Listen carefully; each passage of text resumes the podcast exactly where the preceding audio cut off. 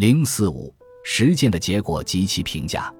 主体通过实施实践方案，使目的通过手段以对象化的方式在客体身上表现出来，就达到了实践结果。实践结果是人的目的、意志在客观事物中的凝聚和体现，因而是实践过程中各种要素总的融合。实践结果虽然体现着人的意志对自然事物的干预和改造，但它作为实在的东西。一经产生，就同其他客观事物一样，成为不以人的主观意志为转移的客观存在。实践通过目的手段而达到结果，实现了主体对客体实际的改造和掌握。但实践的运行过程并没有就此结束。一般的说来，不论在变革自然或变革社会的实践中，人们原定的思想、理论、计划、方案毫无改变的实现出来的事是很少的。这是因为从事变革现实的人们，常常受着许多的限制，不但常常受着科学条件和技术条件的限制，而且也受着客观过程的发展及其表现程度的限制。客观过程的方面及本质尚未充分暴露。在这种情形之下，由于实践中发现前所未料的情况，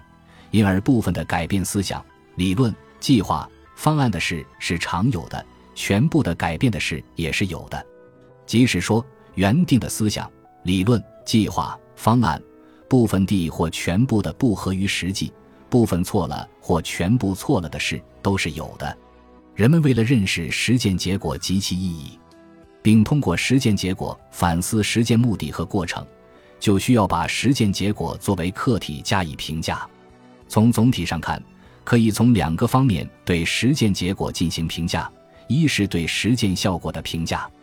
实践效果不仅是指实践对于某一具体主体的功利性后果，而且是指实践对于社会主体、人类主体的直接或间接的后果。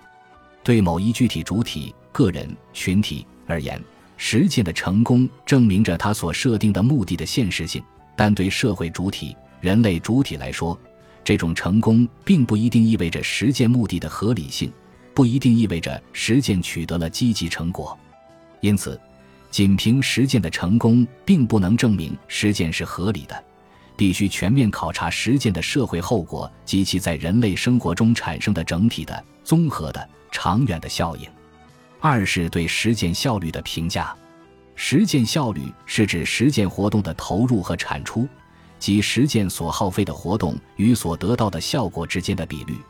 如果以一定的实践活动实现了较高的价值，该实践活动的效率就是较高的。如果同样的实践活动获得的是较低的价值，该实践活动的效率就是较低的。实践效率的高低是衡量实践活动诸要素的配置是否合理，实践活动诸要素的潜能是否得到发挥，以及实践水平高低的重要标志。通过对实践效果进行科学评价，人们从实践效果的正负大小。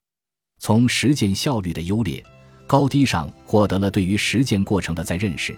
然后再以这种认识来检查、审视原有的实践目的、实践方案、实践操作方式等，进而调整、修正实践活动的运行机制。这就是实践系统的反馈调节机制。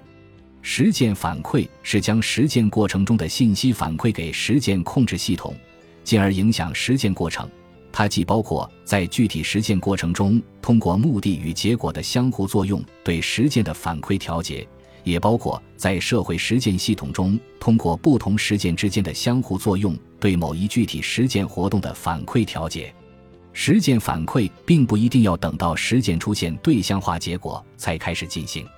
主体按照一定的目的和方案进行现实的实践活动时，往往要遇到一些困难障碍。出现一些预想不到的变异情况，这就可能使实践活动出现错误或偏差，以至于出现实践过程失控或实践结果背离预期目的等现象。因此，主体必须根据实践过程中出现的某种结果、某种信息、某种变化，及时的对实践活动进行反馈调节。只有这样，才能随时修正错误和偏差，使实践活动顺利地、和睦的地进行。总之，实践是以主体、中介、客体为基本框架，通过目的、手段和结果的反馈调控而自我运动、自我发展的活动过程，以实践的效果和效率作为衡量实践活动是否合理的基本尺度。通过目的、手段和结果的反馈调控，就能使实践活动在主体的控制下发动和运转起来，并使实践本身不断得到发展。